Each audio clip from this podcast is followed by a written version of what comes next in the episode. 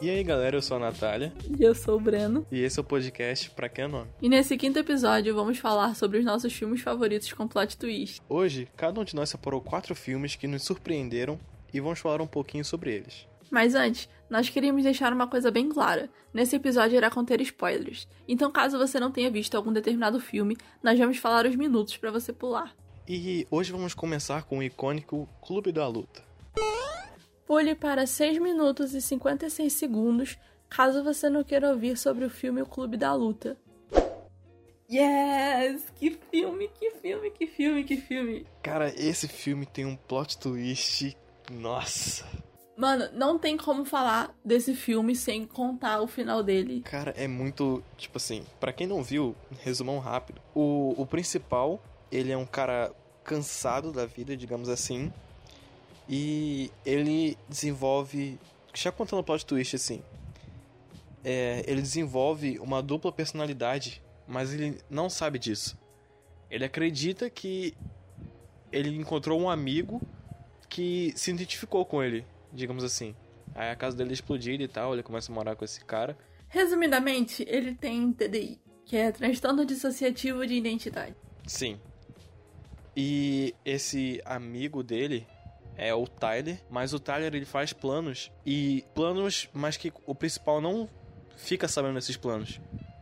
Eles criaram um clube da luta, mas a primeira regra do clube da luta é não falar sobre o clube da luta. A gente já tá quebrando a primeira regra, né? É, já estamos. Mas continua. Tipo, o chocante desse filme é a complexidade de, tipo, o cara ele manipulou todo o clube para, tipo, não virou um clube mais, virou tipo uma seita, porque era tudo em prol do propósito, digamos assim. E o Tyler, na verdade, a mente do cara, e, tipo, não sei se você sabia, mas no filme inteiro não menciona o nome do principal. É mesmo, é mesmo. Eu não tava.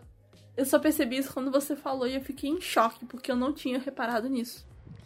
E, tipo, não sei se quem viu também reparou isso, mas não aparece o nome principal. E, cara, é muito louco muito louco. E esse filme é aquele tipo de filme que quando você assiste na primeira vez você fica chocado com o final, mas aí quando você assiste na segunda você já começa a reparar em detalhes que você não tinha reparado antes.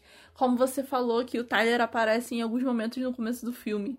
Sim, é pequenos momentos que ele tipo aparece e sai e tipo ele tá meio que vigiando a vida do do principal, mas sem intrometer, tipo aparecer realmente. Sim, e para quem não sabe, quando você tem transtorno dissociativo de identidade, você acontece isso. Eu vi um caso de uma mulher que basicamente uma das personalidades dela escondia as coisas do trabalho dela em alguns lugares e não contava para ela, porque é como se fossem pessoas distintas no mesmo corpo. Por isso que esse filme ele é, ele é complexo. Isso aí. Mas é maravilhoso. Quando você vê o final, você fica pensando, não, mano, não, não. Como é que você fala que você ficou vendo? Não é? E, e o, o, mais intrigante é que, tipo, como é que as duas pessoas estavam no mesmo corpo, mas as duas não sabiam o que acontecia. Não, as duas não, né? Porque o Tyler sabia de tudo. Mas o outro não. Porque, tipo, quando ele dormia, o Tyler assumia. Digamos assim. E você falou que ele era muito manipulador. E eu concordo com você. Cara, é incrível. E, tipo, ele era muito precavido e inteligente, sabe? Porque, tipo, não sei se tu lembra daquela parte dos policiais em que. Ah, sim. O, o cara é pego e. Tipo, ah, vamos cortar as bolas dele fora porque ele tá explanando o plano. Aí ele, ah, não, não corta não, porque eu sou o Tyler aqui e agora. Aí ele, ah, mas o Tyler falou que você falaria isso, então nós vamos cortar mesmo assim. Isso lembra também um pouco do filme do Fragmentado, né? Quando o outro assumia fingindo ser um, e a psiquiatra sabia que era o outro fingindo ser ele. Porque, querendo ou não, mesmo sendo o mesmo corpo, as personalidades são distintas. Então fica fácil de você saber quem é quem. Sim. Na questão do Tyler é muito, sei lá, cara. E, tipo assim, no filme eu sinto um pouquinho de pena da Marta, cara. Eu também, eu concordo, eu fico. Cara, a Marta, nossa, cara, ela deveria estar muito confusa. Quem não deveria? Porque, tipo, num dia ele, eles estavam lá na cama, né, fazendo as coisas dele lá. aí no outro, ah, não quero você na minha casa, tal. Sai daqui. Sim, e é muito engraçado quando a gente vê as cenas dele de novo, só que ele lutando sozinho no meio do nada. E, e, tipo, eu fico. Eu acho que não participaria num clube desse, porque o cara tava lutando sozinho. Aí do nada o outro, ah, posso participar também? Mas o cara, você não tava lutando com ninguém, tá ligado? é, eu fico imaginando a situação, mano. E ele aparecendo roxo no trabalho no outro dia. É. E ele, ele mesmo, mesmo se, se bateu. é uma cena muito engraçada de pensar. Aí você pergunta, ah, quem foi esse que fez isso com teu olho? Ah, fui eu. Eu, eu tava com raiva e resolvi me bater. É tipo, ele. Tá, tá, na própria cara, assim. Naquela cena no final, onde a gente descobre tudo. Quando ele tá com a arma na mão. E ele não sabia. E ele começa a ver que era tudo ele o tempo todo. E aquela conversa, eu fico. Uh, meu Deus. Brad Pitt, a atuação ali icônica também. Cara, aquela atuação foi, foi esplêndida. Sério. Foi. Ele parecia meio delinquente mesmo. Verdade. E, tipo, nesse plot twist de filme, cara, esse foi um dos que eu, eu fiquei, sei lá, uns 5 minutos de negação, sabe? Eu só, não, mano, não, não, não. Nem, nem ferrando, ferrando, nem, ferrando. ferrando. Já peguei essa frase, nem Nossa, ferrando, cara. nem ferrando. Nossa, cara, não tem como. Nossa, eu fiquei muito em choque. Eu também. Eu assisti esse filme pra fazer um trabalho da escola em 2017. Eu vi metade dele na escola, meu professor de filosofia passou pra gente fazer um resumo. E metade dele eu vi em casa e eu fiquei assim olhando na época eu tinha notebook ainda. E eu, mano, como assim? O que eu acabei de ver? E eu fiquei em negação que nem você, só que eu fiquei achando que eu tinha entendido errado. E eu fiquei pensando, mano, eu entendi a situação completamente errada. E o nosso próximo filme da lista é Onde Está a Segunda? Tá vindo aí, semana que vem ela tá chegando. Você tinha que fazer uma piada, né? Eu não consigo controlar. Pule para 17 minutos e 23 segundos, caso você não queira ouvir sobre o filme Onde Está a Segunda. esse, esse filme, ele me deixou com raiva e ao mesmo tempo me deixou feliz, entre aspas. Muito entre aspas. Entre razões e emoções. É porque, assim, para quem ainda não assistiu esse filme, é ele se passa no futuro, onde, por conta de alguns agrotóxicos colocados em alimentos, acabou resultando que as mulheres começaram a engravidar de gêmeos, trigêmeos, quadrigêmeos muito facilmente. Então as mulheres elas tinham de dois a sete filhos muito fácil. E um belo dia, uma menina, ela engravida de sete, só que ela morre no parto. Então o pai dessa menina acaba criando essas sete meninas e acaba dando nome para elas de sábado, domingo, segunda, terça, quarta, quinta e sexta. Ele não foi muito criativo no nome, né? A gente admite aqui, mas. Mas ele trans... O avô? Sim, é o avô delas. E aí, quando ele leva elas para casa, ele sabe que ele não pode deixar essas meninas livres e soltas, porque quando começou a ter essa, esse crescimento gritante de população, começaram a matar. Se vissem gêmeos, trigêmeos ou quadrigêmeos, vocês, é, essas pessoas eram mortas, essas crianças eram mortas. Então, o que, que ele fez? Ele pegou essas sete meninas e transformou em uma só. Cada uma, no, no respectivo dia da semana correspondente para o seu nome, ela fingia ser a Karen Sétima, que era uma personagem para elas se manterem vivas. Então, no final do dia, elas sentavam, conversavam sobre o que aconteceu durante o dia e falavam sobre, sobre o que aconteceu para fingirem no outro dia o que aconteceu, para serem sempre uma pessoa. E elas eram boas nisso. Muito boas nisso, né? Muito. Só que o que acontece? Em um belo dia, uma delas não volta para casa, que é a segunda, por isso o nome é onde está a segunda. E ela não volta para casa e as meninas ficam super preocupadas e vão atrás dela e tal. E aí acontece um turbilhão de coisas e muitos segredos são revelados. Tipo, é interessante no filme. É, é meio óbvio, né, que isso ia acontecer, mas tipo, o que acontece com uma é para acontecer com todas. Tipo, naquela parte lá que a garota cai e perde o dedo. Aí, tipo, tem que cortar o dedo de todas as crianças para elas ficarem iguais e serem a Karen sétimo sem dedo. Sim, só que nessa cena, na minha opinião, foi onde começou a raiva da segunda, porque falando já sobre o plot twist maravilhoso desse filme, no final a segunda estava sem salva, colaborando para que as meninas fossem raptadas e todas mortas, para que no final só sobrasse ela e ela conseguir viver livremente o que ela bem entendesse. Então ela foi super egoísta e só pensou em si própria, porque as meninas não tinham culpa de estarem ali. Ninguém tinha culpa de estar ali. Mas ela só pensou nela mesmo e ela escondia várias coisas das meninas. Ela escondia um namorado, tipo, todas as vezes que que ela ia pro trabalho na segunda-feira, ela se encontrava com esse cara e dizia que só ali naquele dia que eles podiam ficar juntos. E é muito engraçada a cena que esse rapaz, o Adrian, aparece na casa delas e uma delas finge ser a segunda e ele já vai direto no pescoço dela. Já vai todo no. E aí as meninas, meu Deus, o que ele tá fazendo? E na verdade era só uma parada sexual dos dois. E ele, ué. É um bem íntimo. É, e ele, tipo, ah, eu pensei que você gostasse disso. Meio constrangedor também, né? Depois dele saber. Pois é. É, e todo mundo fica tipo, meu Deus, quem é a segunda? Porque no final das contas nenhuma delas sabia quem era ela de verdade, porque ela de todas era a única que escondia mais segredos. Tipo, um bagulho que eu tava pensando aqui, tipo, se uma passasse mal, cara, a outra poderia substituir facilmente, tá ligado? Não, faltaria nenhum dia no trabalho, tá ligado? A Karen sétima, digamos assim. Sim. E é exatamente isso que elas fazem, né? Vou, vou ficar de férias um tempo. Ah, tô afim de sair no sábado, tá ligado? Aí, não, bora trocar, beleza. eu fico imaginando, não sei se tu se lembra dessa cena, que a menina tá tão bêbada que ela não pode. Ela tá de ressaca e não pode trabalhar. E aí a outra assume o lugar dela. Pior que dessa em específico eu não lembro. Eu não sei qual das meninas fica, fica com ressaca. E aí, beleza, e ela vai e fica de ressaca, vomitando, e aí uma substitui ela, porque ela não pode sair. E é legal, uma coisa que eu achei muito interessante é o quanto eles conseguiram é, distinguir uma da outra.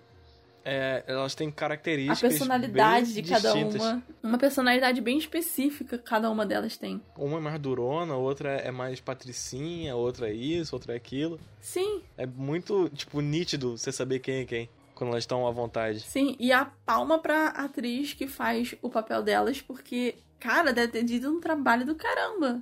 Quanto tempo será que demorou de produção, tá ligado? Tá aí uma boa pergunta, porque o nome da atriz é Naomi Rapace e eu achei o trabalho dela incrível, sabe? A atuação assim. Cara, ela já fez outros filmes, mas eu não lembro o tipo qual. Eu, quando eu assisti esse filme, eu confundi ela com uma atriz que fazia uma série chamada Pretty Little Liars. A gente até já comentou aqui. Eu confundia elas, tipo, a atriz que fazia Spencer. Eu achava que era a mesma pessoa, mas não é. São só pessoas parecidas. É que nem a Margot Robbie. Tipo, a Margot Robbie, já viu o multiverso da Margot Robbie? A atriz que faz a Arlequina? Hum, não. Tem umas, umas quatro ou cinco atrizes junto com ela que são idênticas uma à outra. Sério? Depois eu vou pesquisar. Tem filmes que as pessoas acham que é a Margot Robbie ou que é tal atriz e na verdade é outra atriz. E é bizarro. É tipo aquela. É tipo aquele meme do Homem-Aranha. Todo mundo apontando um pro outro. Tô ligado. É bem isso. Mas quando você descobre no final que a segunda tava ajudando a Nicolette, que é a, a mulher dona de uma empresa que queria matar todo mundo, e ela fala: ah, se eu entregar minhas irmãs, você deixa eu ser a única viva, ser a, a Karen sétima. E ela concorda com aquilo, tipo, cara, eu não concordaria de jeito nenhum. Sei lá, tá ligado? É, tipo, a pessoa tem que ser muito frio e calculista. eu entendo um pouco da frustração dela, porque imagina só, você tem que sempre fingir ser alguém, você nunca pode ser você mesmo. Você tem que ficar enfurnado em casa seis dias da semana, você não pode sair para nada, vive sempre em quarentena. quarentena. Aquelas ali sobreviveriam a uma pandemia tranquilo. Sim. Já estão acostumadas a sair uma vez na semana só. Só que o legal é que eles ficam, tipo, o tempo todo apontando o dedo. Ah, talvez esse cara aqui tenha, esteja com ela esse cara aqui esteja com ela, essa daqui esteja com ela. E no final não era ninguém que todo mundo esperava descobrir. E, e tipo, elas estão bem detetive, né? Pra coisa. E você viu como é que foi estranho, tipo, o segundo, tipo, o dia após, tá ligado? Depois do segundo ter sumido? Sim, e elas porque começaram elas estavam meio perdidas, porque não sabiam o que tinha e acontecido. E elas desconfiaram de todo mundo. Porque, pela foto da reuniãozinha. Ela subiu no elevador com aquele cara que, na verdade, queria a promoção dela. E ela achando que ela tava com a segunda. Ele falando as coisas e ela desconfiada. Hum, esse cara tá agindo esquisito. E aí ela fala, ah, aí a, a secretária dela, mas a senhora ontem foi pro bar e não se lembra disso? Ela, claro que eu me lembro. Não lembrava merda nenhuma. Nem era ela. Pois é. Eu acho que, que esse filme merece mais reconhecimento. Eu tentei fazer muita gente ver esse filme e, e quase ninguém gostou. Quase ninguém que eu digo é todo mundo. ninguém gostou do filme, só eu que gostei. E eu fiquei me sentindo muito mal, porque eu pensei, cara, não é possível que esse filme seja tão ruim, que só eu tenha gostado dele. Mas aí eu conheci o digníssimo Breno e ele também gostou do filme. Ah, é bom, é bom. Tipo, quando tem complexidade, plot twist, você já fica meio, caraca, velho, isso é muito da hora. Já te conquistou, né? É, tipo, tem que ter o, o Chan. Se tiver o Chan, aí segura. Amarra o Chan, segura o Chan. é que nem Bandersnatch, tipo, você foi a segunda pessoa que eu conheci que gostou de Bandersnatch. Só que você é a primeira pessoa que de fato pesquisou sobre o filme e ficou caçando as coisas que nem eu. Sim, pô, eu testei todos os finais, tipo. E depois que eu testei todos os finais, eu peguei e ainda pesquisei para ver se tinha mais finais que eu queria fazer. Mano, tinha alguns lugares que tava dizendo que tinham mais de 15 finais diferentes. Mano, aquilo ali era caô, cara. Pô, eu pesquisei, tipo, todos os finais existentes do Bandersnatch. E só tinham aqueles lá que eu fiz. Eu, ah, mano, que bad, eu queria mais. Pois é, tem, tem, tem finais felizes, tipo, que é rapidinho, você descobre logo o final. E tem um monte de outros finais. Eu acho que, tipo, naquele filme não tem final feliz, cara. Sei lá, tipo, tudo acaba ruim de algum jeito. O único final que eu não peguei foi que a filha do menino cresceu e tentou refazer o jogo. Esse foi o único que eu não peguei. Depois tu me passa quais são os comandos para mim pegar esse final. Pior que eu não lembro. Eu só sei que eu fui testando, tipo, várias, várias vezes. Teve uma hora que eu fiquei preso naquela parada lá de, de Netflix e tal. De gritar com o pai ou bater na mesa, algum bagulho assim. Sim, sim. E eu ficava fazendo a mesma coisa, voltando pro mesmo lugar. Eu, mano, que ódio, cara. Nessa parte, para fugir do, desse negócio, eu bati no pai. Porque eu falei assim, quer saber? Eu tenho que descobrir o que vai acontecer. Aí eu bati no pai. Não tinha, não tinha como. Mano, você pegou o final que ele. Eu não lembro o que, que ele faz, mas ele volta no tempo e, e vai com a mãe dele pro, pro trem. Ah, eu. Sim, sim, sim. Caraca, agora a gente falando, a gente tem que ver esse filme junto pra gente pegar algum, algum final que eu não peguei, mano. Mano, é muito louco, velho. Eu fiquei, sei lá, umas quatro horas vendo aquilo e refazendo finais. e o nosso próximo filme da lista é, o, é um dos favoritinhos do Breno, que é o Sexto Sentido. Pule para 21 minutos e 46 segundos, caso você não queira ouvir sobre o filme Sexto Sentido. Cara, Sexto Sentido, cara, nossa, que plot twist. Pra mim, tipo, é equivalente ao Clube da Luta. Porque, cara, Concordo com você. Mano, que que é aquilo, velho? Esse é um dos filmes também que eu fiquei, sei lá, uns 5 minutos de negação. Nem, nem ferrando, nem não, ferrando. Não, não. Mano, sei lá, cara. Quando você, quando você descobre que no final o cara tava morto, você volta para ver o filme de novo, você começa a entender algumas situações que ficaram sem nexo. Sim. E é muito louco que o, o menino, tipo, para quem não viu, é, fazer um resumão rápido aqui. Ele era um psicólogo e, tipo, ele era muito conhecido e tal por ajudar as crianças e tal, resolver os problemas de, de infância. E teve uma em específico que ele não conseguiu ajudar. E essa criança cresceu e ficou com raiva dele. E foi na casa dele e deu um tiro nele. E ele achou que não morreu, mas ele já tinha virado um fantasma. E ele encontra uma criança que era igual à criança antiga e tenta ajudar essa criança a resolver os problemas dela. Resumindo, essa criança vê gente morta, né? Caso não tenha ficado claro. Sim. E por isso que. E só a criança. Que vê ele. Via. É. Por isso que aquilo reforça na cabeça dele de que ele tá vivo. Porque a criança vê ele. E ele já não acreditava que tava morto. É. Então já, já une uma coisa com a outra e aí já fica malucão. E, tipo assim, eu tinha achado estranho uma, uma cena que é, a garota quase. A mulher dele quase beija o cara e ele bate a porta. E ela saiu na rua procurando quem foi que bateu a porta, mas não viu. Aí, mano, que estranho, cara. Será que ele foi tão rápido assim? Sim, mas aí quando a gente vê da segunda vez, a gente já fica. Ah! Ou a cena dele sentado com a mãe dele, que você achou que eles estavam conversando. E parecia, né? Sim, eu achei que. É.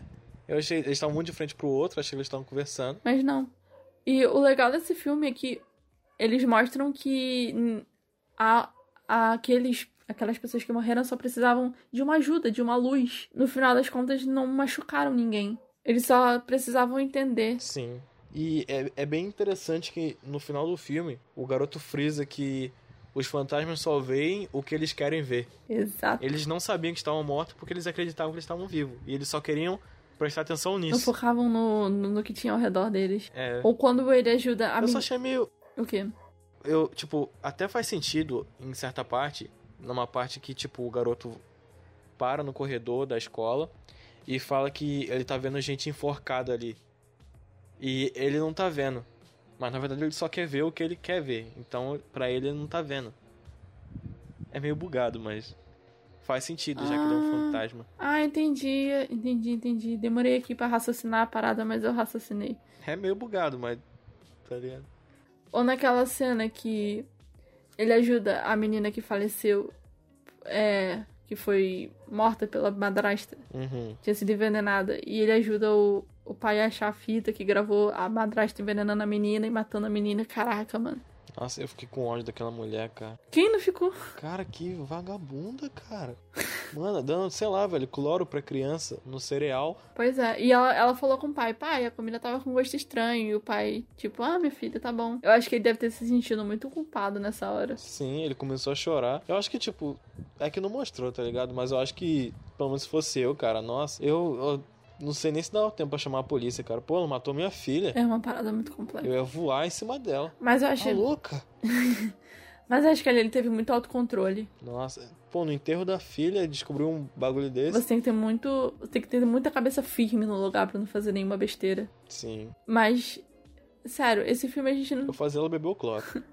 Depois eu vou dar uma olhada pra saber como é que ela envenenou a menina. Ela, ela tipo, pegava um. Tipo, o cloro mesmo, aí jogava um pouquinho na tampinha e jogava na comida da menina. E dava de café da manhã. É, depois de muito tempo, uma hora ela ia morrer. É. E agora, o nosso próximo filme da lista se chama Your Name, ou em japonês, Kimi no Nawa. Pule para 28 minutos e 48 segundos, caso você não queira ouvir sobre o filme Your Name. Esse é o seu queridinho. Cara, eu acho que eu posso considerar esse filme como um dos meus filmes favoritos no universo. Ele e. É. Kimi no Kata. É. Kimi no Katachi? É, eu esqueci o nome do outro filme, mas enfim. No Katachi, eu acho. Mas enfim. Esse filme, ele conta a história do, da Mitsuha e do Taki, que são dois adolescentes japoneses que acabam trocando de corpo toda vez que vão dormir. Do nada, eles meio que trocam de corpo um com o outro e eles acreditam que na verdade aquilo é um sonho, que na verdade eles estão sonhando que estão no corpo de outra pessoa, mas que aquela pessoa não existe. Mas aí depois de um tempo, eles começam a ver que aquilo não era um sonho, porque eles acordam no outro dia e lembram de e acabam vendo que tinham coisas que eles tinham feito, mas que não se lembravam. Então eles começaram a pensar, peraí, então a gente tá fazendo isso real oficial. E é muito bizarro, mas muito interessante, porque eles se apaixonam um pelo outro dessa forma. Nessa troca de corpo, sem se conhecerem, tipo, sem terem uma conversa decente, sabe? Mas esse filme é muito triste também. É, bem triste. Ele é um, ele é um mix. Porque eles descobrem que eles estão viajando no tempo. E o Taki, eles acabam meio que do nada, sem se trocar mais de corpo. E o Taki acaba achando aquilo muito estranho.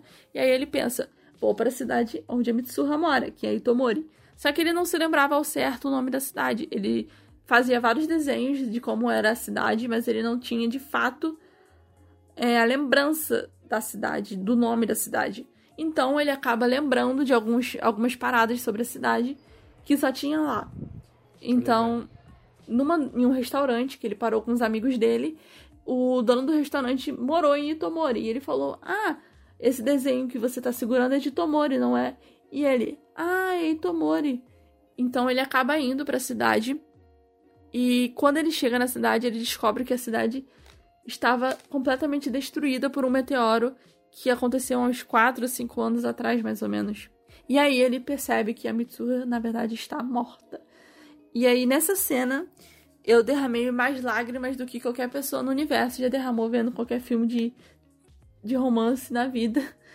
Sério, mano, essa cena me pegou de surpresa, porque eu não tava esperando por isso. Eu, imagino. E ele fica se lembrando sobre o dia em que os meteoros caíram e ele viu no céu e achou lindo.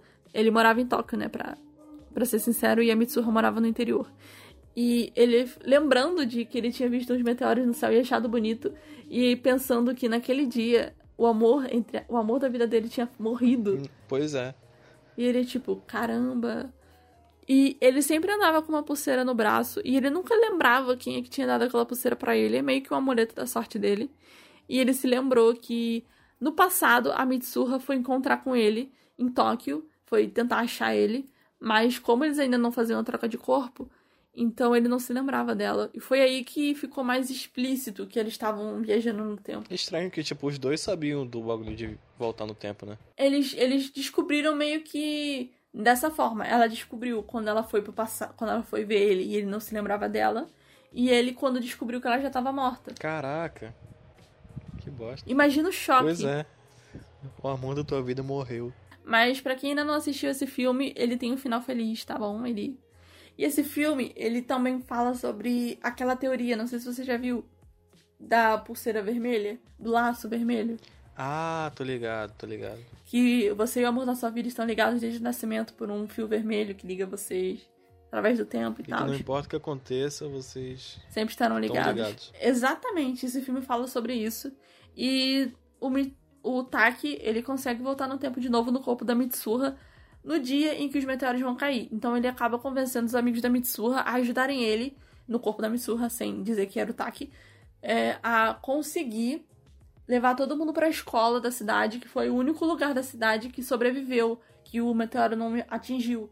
E aí eles conseguem salvar. Só que tem um porém.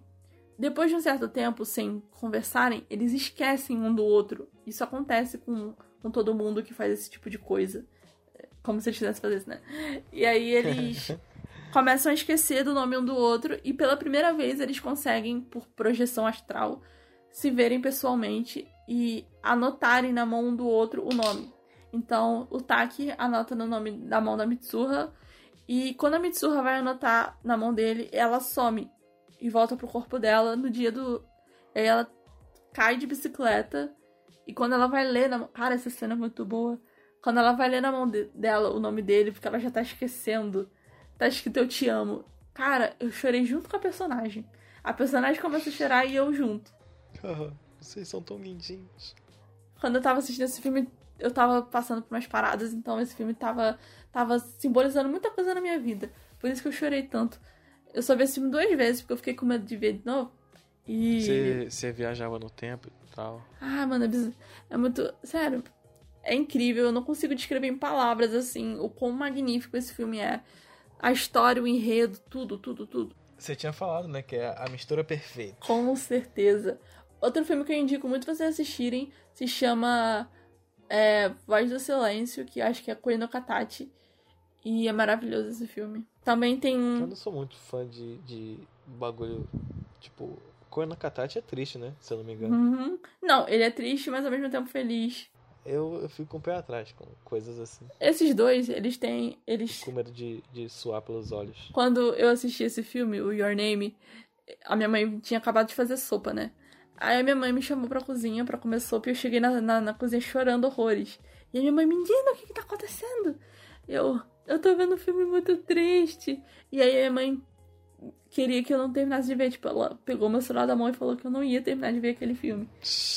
Mas aí eu consegui convencer ela a terminar de ver o filme. E aí eu vi o final feliz e tal. E eu fiquei, ah, que bom. Que bom que esse filme tem um final feliz. Bom que você ia fazendo tipo uma reciclagem, né? Você chorava e bebia sopa. É bom que Meio eu, nojento, mas. eu desidratava e me hidratava. Desidratava. Isso aí. E o nosso próximo filme da lista é o filme que deixou o Breno com 3 minutos e 53 de áudio na minha caixa de entrada falando sobre ele. Nossa, cara. O Nevoeiro. Pule para 34 minutos e 26 segundos caso você não queira ouvir sobre o filme O Nevoeiro. Que ódio, que ódio, que ódio, cara. Na moral. O meu ódio, basicamente, de 3 minutos foi falando que ódio, que droga, que merda. Eu conseguia contar Nossa, o cara. tanto de vezes que ele falou isso. Que horrível. Tipo assim, pra quem não assistiu, tipo, tem uma tempestade lá, O principal ele é um pintor de, de, de capa de filme. E ele tava lá, pá, e começou a chover muito e destruiu a casa dele. Uma árvore caiu e destruiu a casa dele. E no outro dia ele foi pro centro da cidade e tal. Ele viu de manhã que tava vindo nevoeiro, mas ele achou que não era nada, tá ligado? Aí ele foi lá na cidade e tal, entrou no mercado para comprar umas paradas para fazer tipo um concerto provisório na casa. E esse nevoeiro começa a aumentar e chega um cara correndo. Mano, tem alguma coisa no nevoeiro. Ele não fala mano, né? Mas ele fala, ah, tem uma coisa no nevoeiro. Imagina ele falando, mano. Qual é, parça? Tem, um, tem um, uns bagulho ali, cara. Rolé, meu irmão, vambora lá, vambora lá. Corre, corre, parceiro. Rala, rala. Rala, feito. Faz tempo que eu não escuto. Continua falando. Aí o cara falou, mano, tem alguma coisa no nevoeiro e tal, tal. Aí tá, papo vai, papo vem. Eles descobrem que tem monstros no nevoeiro. Tipo uns caranguejos gigantes, uns insetos muito louco, uns bichos com tentáculo. Tem, tipo, tem uns bichos tão enormes, sei lá, tipo, maior do que uns prédios assim, tá ligado? Enorme, enorme. Muito estranho também. E, tipo, eles só matam quem entra em contato com o nevoeiro. Se você tiver em local fechado assim, eles não tem como chegar em você. Resumindo assim. Como eu já tinha comentado antes, esse filme lembra um pouco um lugar, é, um lugar silencioso e Bridge Box. Com essa questão de você entrar em contato para poder morrer. Sim. É muito coisa, cara. Só que o mais intrigante e que você falou desse filme, que mais foi a frustração também, é que no final ele resolve matar as pessoas que estavam junto com ele dentro do carro, porque como a gente tinha, como ele falou, só entrando em contato com o nevoeiro, então eles resolveram dirigir por aí até a gasolina acabar no carro e ele falou: "Ah, nós temos quatro balas e um revólver. Vamos se matar, todo mundo aqui, cada um se mata e a gente não é morto pelo bicho. Então ele foi lá, o principal, matou os quatro. E quando ele ia morrer com os bichos, as polícias e os militares chegaram e ele teve que conviver com aquilo. De, ah, eu matei quatro pessoas em vão. À toazaço. Cara, eu fico imaginando a situação. Se, sem caô, se eles parassem cinco minutos, sério, cinco minutos, todo mundo ia sair vivo. Ele matou a toa. Pois é. Pois é, isso, isso, essa cena, para mim, eu acho que é muito desnecessária. É, poderiam, sabe, ter colocado eles esperando mais cinco minutos, ou alguém intervindo e falando, não, não, calma aí, calma aí. E aí eles discutindo, e aí essa discussão durar cinco minutos o suficiente pra polícia chegar, sei lá. Exatamente. Mas não, ah, vamos fazer o, o personagem principal já sofreu demais, ele tá sofrendo muito, mas vamos botar mais coisa em cima dele. Tipo, ele, ele viu a mulher dele morta pelas aranhas do outro mundo lá. Tipo assim, a história também fala que os militares estavam testando é, ver outras dimensões. E ele, nesse teste, eles abriram uma fenda para outro mundo e os bichos vieram para esse mundo. Esse não, né? Tá maluco. Mas. Pois é. Filme, Imagina se isso acontecesse. Não, tá maluco. Não, você não tem ideia do quão apelão são os bichos. Você não tem ideia. É tipo umas aranha. Ai, ai, lasca, né? Que, que cospe uma esteia que só de entrar em contato com a tua pele já dá queimadura. Nossa. E elas botam um inseto no teu corpo, que nem no Alien. Só que é vários aranhazinhas. Eu acho que isso daí já ultrapassou os limites, né? Tipo, tem umas vespas que tem cauda de escorpião. Tem um tipo espidelodátiro. Uns caranguejos gigantes. Nossa. É uns bagulho muito apelão. Uns bichos com tentáculo que parecem lacraia. É muito louco. tipo assim, se tu quer imaginar. Vai lá, Craia, vai monstros, lá, Craia. Nossa. Tu não mandou essa. eu tô aprendendo. Mano, eu já falei que eu tô aprendendo com você esse tipo de piada. Tô virando aquele tiozão, sabe? Aquela tiozona que pergunta e os namoradinhos. Nossa, cara. Já já tá vindo pra ver pra comer. Fico imaginando você mais velho na, nas festas. Pra ver ou pra comer? Não, eu já tô com barba pra isso. É pra isso que eu tô vivendo. Eu, vou, eu só tenho que comprar a minha pochete. já tá velho, né? 20 anos na cara, já tá podendo falar isso. Ai, ai, já vivi muita coisa. Na minha juventude. na, minha, na minha juventude não tinha essas palhaçadas que tem hoje em dia, não. É isso aí. Na minha época a gente via Looney Tunes. Na minha época eu sobrevivi a uma pandemia. Vocês aí não querendo lavar uma louça. Pô. o nosso. O nosso próximo filme da lista também me deixou frustrada, mas o final me deixou feliz. Que é O Limite da Traição. Pule para 43 minutos e 53 segundos, caso você não queira ouvir sobre o filme O Limite da Traição. Esse filme aí é aquele lá que você fica, mano, quando você pensa que não tem como piorar, aí piora mais. Pois é, tipo, fazendo um resumaço, né? Que a gente tá fazendo um resumão aqui. É... Esse filme ele conta a história da Grace, que é uma mulher maravilhosa, por sinal. Ela tem tudo que ela precisa, ela tem uma vida bem sucedida, ela acabou de terminar um casamento frustrado, ela tá vivendo feliz, linda e plena. E aí ela percebe que na verdade ela precisa de um amor na vida dela. Pior decisão que essa mulher já fez na vida dela. E aí ela resolve, ah, vou procurar um cara por aí, quem sabe eu encontre. E aí ela vai numa exposição de fotografias e conhece o Shannon, um rapaz novo, bonito, alto, fortão, o cara perfeito, trata ela bem, simpático, leva a autoestima dela lá em cima, parece o cara dos sonhos, parece um conto de fadas. Quando, quando, é, quando é assim, cara, você já tem que desconfiar, mano. Eu já comecei a desconfiar a partir do momento quando que o cara. Ela... é demais. Pois é, até o santo desconfia, né? Aquela frase lá. E aí, beleza. Começaram a namorar. Em três meses de namoro, o Shannon pede ela em casamento. E ela, trouxona, aceita. E eu fiquei pensando, menina, tem alguma coisa esquisita aí, mano. Ele, vocês estão felizes demais. Entendeu? Tipo, eu sei que se casar com pouco tempo, às vezes tem muita gente que se casa com pouco tempo e dá certo. Mas quando é em filme, e tá em, nos 15 minutos de filme já tá dando muito certo, você já pensa, calma aí que tem coisa para vir.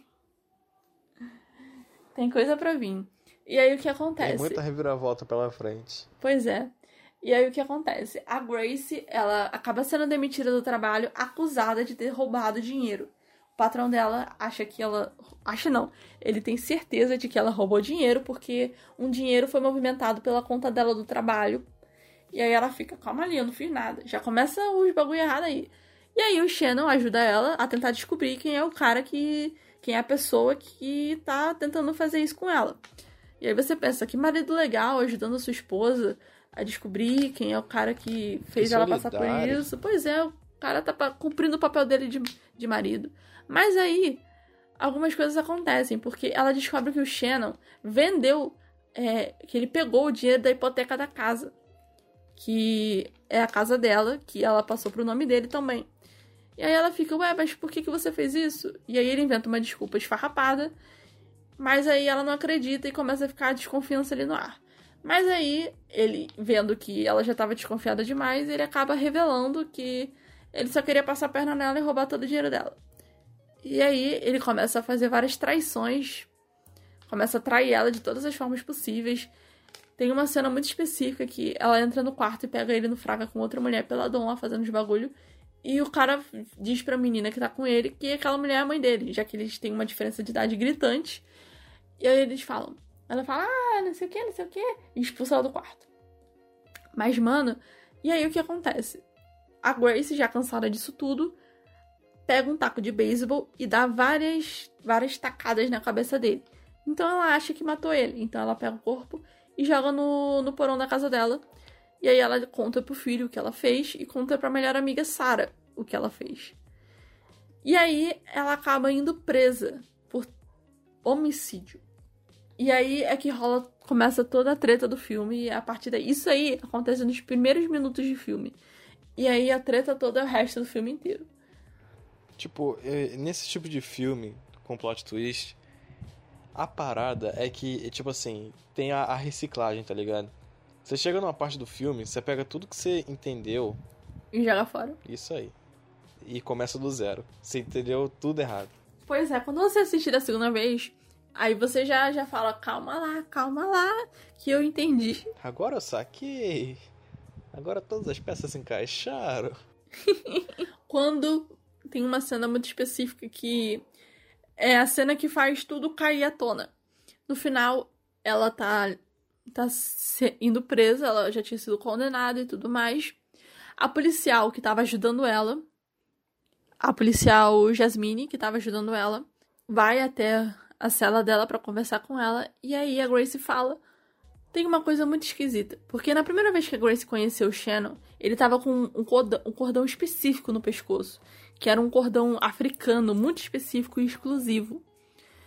E no dia desse julgamento, a melhor amiga Sarah, a melhor amiga dela, Sarah, tava com esse cordão no pescoço. Como foi que isso aconteceu? E aí, ela conta pra Jasmine, que é a policial, e a policial vai até a casa da Sarah interrogar ela e descobre que o Shannon é filho da Sarah e que os dois estavam pregando golpes em vários idosos. Ela encontrou no porão dela em torno de sete idosas acorrentadas. Quando eu vi aquela cena, eu falei: Meu Deus, aquela senhorinha que parecia tão educada e gentil, fazendo isso com outras senhoras, tipo, mantendo elas em cativeiro, roubando o dinheiro delas. E o que, que ela fazia? Eles dois, no caso, eles pegavam geralmente pessoas mentalmente abaladas ou pessoas vulneráveis, pessoas que não tinham família, nem amigos, que eram mais fáceis de você sequestrar e ninguém ia atrás. Bem, tipo, específico para o proveito deles. Sim, o que me deu mais frustração é que a, a filha da mãe da Sarah se, se saiu bem no final. Ela conseguiu fugir e mostra ela indo em uma casa, um lar de idosos, se oferecendo para trabalhar lá. Caraca, e ela vai repetir de novo tudo de novo. A mesma história. Pois é. Mas aí quando você vê, você vê essa cena toda dela, da policial encontrando todas as pessoas acorrentadas, você fica, meu Deus, o que é isso? Mas quando você vê o Shannon vivo, você fica, mano, como assim? Esse cara tá vivo? Depois de todas as pauladas que ela deu nele com um taco de beisebol, o cara conseguiu sair vivo. Eu acho é pouco. Porque.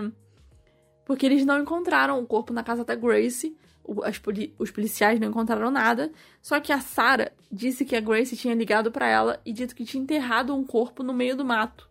E aí, quando a polícia foi atrás, encontrou os cadá um cadáver lá, tipo, os ossos de, um, de, alguém enterrado. Então pensou, pô, ela matou mesmo o cara. O cara sumiu mesmo, então ela matou mesmo. Pô, mas é meio complicado, né? Se sobrou os ossos, se ela acabou de matar. Não, mas já fazia alguns dias. Pô, mas mesmo assim, não some assim. Demora uns anos. É, só que é, só que pro filme fez sentido. Ah, tá.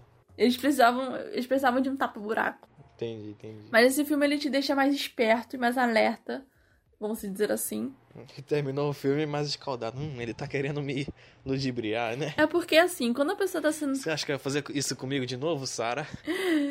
é porque porque quando a pessoa é boa demais em pouco tempo, já quer, por exemplo, o cara já queria tudo dela em pouco tempo. Tipo, ah, vamos, vamos colocar essa casa no meu nome, vamos fazer isso no meu nome, vamos se casar, vamos isso, vamos aquilo. Em poucos meses. É, é esquisito. Que interesse todo é esse? Por que, que tem que botar teu nome? Verdade. É porque ele sabia que se ele se casasse com ela, não ia gerar desconfiança, porque era marido dela.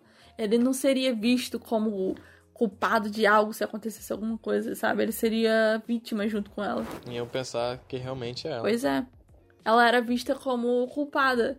E ela meio que não queria se abrir pra policial no começo. Ela ficava, tipo, meio que, eu não vou falar nada pra ela, que ela não, não vai me ajudar mesmo. Ela, ela meio que queria, queria, tipo, ser, entre aspas, a culpada. Ela, ela não, não se importava tanto em ser presa porque ela ficava pensando que o Shannon estava morto de fato. Então ela realmente pensou: eu matei ele, de fato. Valeu a pena. É, tipo, eu, eu matei ele, mas agora eu tô, tô livre dele, vamos dizer assim. Mas quando descobrem que ele estava vivo, isso muda tudo, porque ela não matou ninguém. Então ela tá livre. É, entre aspas, né? Toda uma burocracia que gera ao redor disso, mas faz sentido. E, mano, eu tô sentindo um cheiro de frango frito aqui. Daí. Hum. Alguém aqui em casa está fazendo frango frito. Daí. Aquele momento, né? No meio, no meio da narração, no meio do, da conversa, alguém chega com. Hum, tá sentindo cheirinho de frango frito. Daí, na humildade. Já parou pra reparar que quando tá chovendo, parece frango fritando? Mano, eu acho que. Eu, eu não sei se alguém no mundo já pensou isso, cara. Cara. Tá. Tá. Já pensou nisso? Tá. Às, às vezes parece, às vezes parece. Presta atenção, procura barulho de chuva. Pois é. E o nosso próximo filme da lista é o filme que deixou o Breno confuso, frustrado, com raiva, com felicidade, com um misto de sentimentos. Felicidade não fiquei em nenhum momento. Que é o Fratura. Cara, Nossa. Pule para 51 minutos e 1 segundo, caso você não queira ouvir sobre o filme Fratura. Cara. Não, esse filme, tipo assim, já vou começando que é doentio. É doentio. Você, você assiste aquilo ali, você não fica bem, tá ligado? Tipo assim, pra quem... Ele é aquele. Ah, fala aí. Ele é aquele tipo de filme onde o narrador não é confiável. Exatamente, exatamente. Tipo, pra quem não assistiu, esse filme é, tipo assim, se passa numa viagem que o pessoal tá fazendo pra ação de graças dos pais da esposa. E eles estão indo pra lá e tal. E eles param num posto porque o pai esqueceu de comprar pilha pro tipo um MP3 da, da filha. E eles vão lá, param no posto e compram. Só que o, o pai ele acaba derramando café no, no, no banco. Então ele tá lá limpando o banco e a filha sai do carro. E um cachorro em específico vai lá, tipo, querendo cheirar a garota. E a garota com medo vai chegando para trás. E tem tipo uma vala em construção ali e tal. Tá aberto e é um, tipo um buraco. E o cachorro vai chegando perto e tal. Aí o pai vê aquela situação, tenta. Tenta, tipo, espantar o cachorro. O cachorro vai se aproximando mais dela. Aí ele tá com uma pedra no. Tipo, pra assustar o cachorro. A filha cai. Ele tentando segurar a filha cai junto e bate a cabeça. E, tipo assim. Já contando o plot twist. Todo mundo. Até. Tipo, ele acredita fielmente, fielmente, que ele não matou. Que, tipo, a filha dele não morreu. Ele levanta lá e tal. A filha tá morta, mas ele tá, tipo, paradão lá, vegetando. A mulher dele vai em cima dele. Nossa, o que aconteceu? O que, que você fez e tal? Nossa filha tá morta.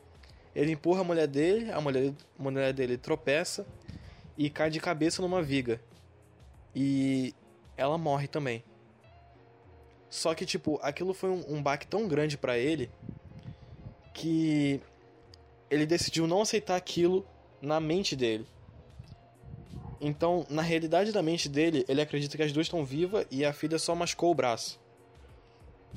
Então ele fala que vai levar a filha pro hospital e tal. Leva. Fala aí, tipo, na mente dele, o médico examina e tal. Fala pra a menina, tipo, ele tá alucinando fortemente. Que a filha vai fazer. Como é que é o nome? Uma Não é cirurgia? ultrassonografia. É tipo um raio-x. Ah, sim. Pra ver se quebrou alguma sim, coisa. sim.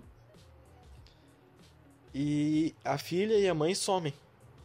Aí fica lá injuriado com o hospital. Mano, o que aconteceu com minha, minha mulher, com a minha filha e tal? E ele querendo saber, querendo saber, chama a polícia, faz isso, faz aquilo. E, e tipo, tudo na mente dele parecia suspeito, tá ligado? Porque, tipo, a gente vê na perspectiva dele. Tudo tá suspeito, tudo tá muito estranho. Porque o que dá a entender é que eles estão pegando as pessoas, dando como mortas e roubando os órgãos delas pra vender. Meio que tráfico de órgãos. Isso, exatamente. E tem a cena do filme lá que tem a psiquiatra que tenta ver o que tá acontecendo, querendo ajudar ele.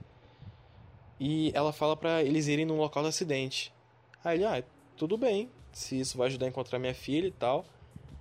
Aí ele vai lá e tal, percebe que tem muito sangue pra, pra alguém que, tipo, não se machucou. E ele fica desacreditado, mano, eu matei a minha mulher, minha filha, eu fiz isso. E ele vê o cachorro, ele, mano, eu não fiz isso. Tipo, o cachorro que realmente tava lá, ele, mano, eu não fiz isso, eu não posso ter feito isso. Tudo o que eu, que eu pensei aconteceu. Então, eles estão mentindo, estão querendo me incriminar. E ele pega a arma do policial, ameaça todo mundo, prende os policiais e volta pro hospital e fala que vai descer lá no bagulho e vai achar a filha e vai fazer acontecer. E ele entra lá, dá um soco no, no segurança e. Toda uma confusão. Isso. Ele acha que pega a mulher, a filha dele, que ia acontecer uma cirurgia, mas na verdade ele tá pegando um cara que tá fazendo cirurgia de apêndice e sai do hospital, aí dá um tiro no médico e tal. E no final mostra que, tipo, a mulher e a filha dele estão mortas na mala dele e o cara com a barriga aberta da cirurgia de apêndice tá jogado no banco de trás, mas ele tá vendo tipo outra coisa dirigindo para um outro lugar. Mano, esse filme é muito maluco. Muito, é, é doentio. Doentio. Você precisa ter muita cabeça pra assistir esse filme e não ficar frustrado ou pensando muito depois. Cara, eu vi. Eu, tipo, eu vi a primeira vez. Aí eu, mano, não é possível, cara, que ele fez isso tudo, ele matou a mulher dele, cara, eu não acredito. Aí eu vi a segunda vez, da segunda vez e Sim. eu senti a mesma coisa. Sem condição, né? Eu, mano, esse cara é doente, cara, deveriam ter, sei lá, velho. É porque, como você falou, desde o começo, quando ele bateu a cabeça, ali já tava o problema. Sim. Todo mundo fala, cara, você bateu a cabeça, você tá meio confuso e tal. Mas ele não acreditava, ele não queria acreditar. Mas por que que, quando as pessoas estão nessa situação, é, não, as pessoas não podem intervir, tipo, pegar contra a vontade dele? Ele, tipo, ele acreditava fielmente que ele tava lúcido. Então, As pessoas sabiam que ele tava com o corpo da filha e da mulher no carro, não, ninguém olhou o carro dele. Só mostra no final, quando ele tá dirigindo, mas ele olha ou só mostra mesmo aleatoriamente? Só mostra, ele não olha. Cara, é bizarro o que a nossa mente pode fazer. Meio que ele apagou isso da mente dele. Cara, isso é bizarro de se pensar, mas ao mesmo tempo isso pode acontecer com qualquer um. Sim. Eu, eu, tipo, eu sei que é meio estranho pensar isso, mas eu, eu fico imaginando, velho, e se eu tô maluco nesse exato momento, tá ligado? E se eu tô vivendo tudo uma realidade dentro da minha própria cabeça e eu tô, sei lá, em coma em algum lugar? Tipo a teoria da Matrix. Não me faz pensar nisso, não, cara. Não me faz pensar nisso, não, cara. São sete horas da noite e você me fazendo pensar num bagulho desse. Não vai dormir pensando. Ai, meu Deus. Mas eu fico imaginando. Eu já imaginei assim, tipo, situações assim, onde eu tô alucinando e nada disso é real e tal. Mas ficar pensando nisso não, não faz bem a ninguém. Não faz mesmo. Eu fiquei, eu vi ontem esse filme e eu fiquei pensando nisso. O, o nosso próximo filme da lista se chama Amnésia, ou em português, não sei por que botaram esse nome, Memento. O nome feio da, da desgrama. Foi um gago que queria falar mentos e Calma lá, cara, calma lá.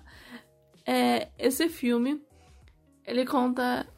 Ele conta a história do Leonard, que encontra sua mulher morta e estuprada. E ele resolve ir atrás do cara, o John Jay, que foi o cara que matou sua mulher. E aí ele fica o filme numa caçada em busca desse cara. Só que tem um problema. O Leonard, toda vez que ele acorda, meio que parecido com o filme como se fosse a primeira vez, ele se esquece do que aconteceu no dia anterior. Ele não consegue memorizar novas coisas, novos acontecimentos. Então ele fica, ele começa a anotar em papéis, em fotografias, o que está acontecendo e começa a tatuar seu próprio corpo com fatos e coisas enquanto ele vai em busca da mulher. Só que esse filme, cara, a gente só descobre no final que esse filme tá de trás para frente. Isso me deixou muito bugada, mano. O filme, ele é contado de trás para frente. Então, ou seja, ele é contado do momento em que ele supostamente acha o cara que matou sua esposa, até o momento em que ele tava sã e salvo, onde tudo começou. E o que aconteceu nesse filme? Qual é o, o lance desse filme? Foi ele, o Leonard, que matou a sua esposa envenenada. Ela tinha diabetes, então ela tomava insulina, então ele envenenou para ela morrer. Porque ele estava frustrado, porque ela também estava frustrada, porque isso aconteceu depois de um, de um acidente, que ele acabou tendo esse problema na cabeça. E o que mais. Olha só, mano, é como o próprio personagem diz. Ele tá criando um enigma na cabeça dele. Ele, ele sabe do poder que ele tem. Porque, como ele não vai se lembrar do que aconteceu no outro dia, então ele sabe que se ele fizer alguma merda, no outro dia ele não vai se lembrar do que ele fez. Se ele não anotar, ele não vai se lembrar. E é exatamente isso que ele faz. Ele não anota. E aí no outro dia ele acha que alguém matou a mulher dele. Ele encontra a mulher morta e alguém matou e não fui eu, porque eu amo ela. Tô ligado. E, é- cara, é, é muito frustrante, porque quando você descobre que ele que matou a mulher, o resto do filme começa a se encaixar algumas paradas, porque ele escreve numa fotografia do tal do John Dee, que é o, também é chamado de Ted.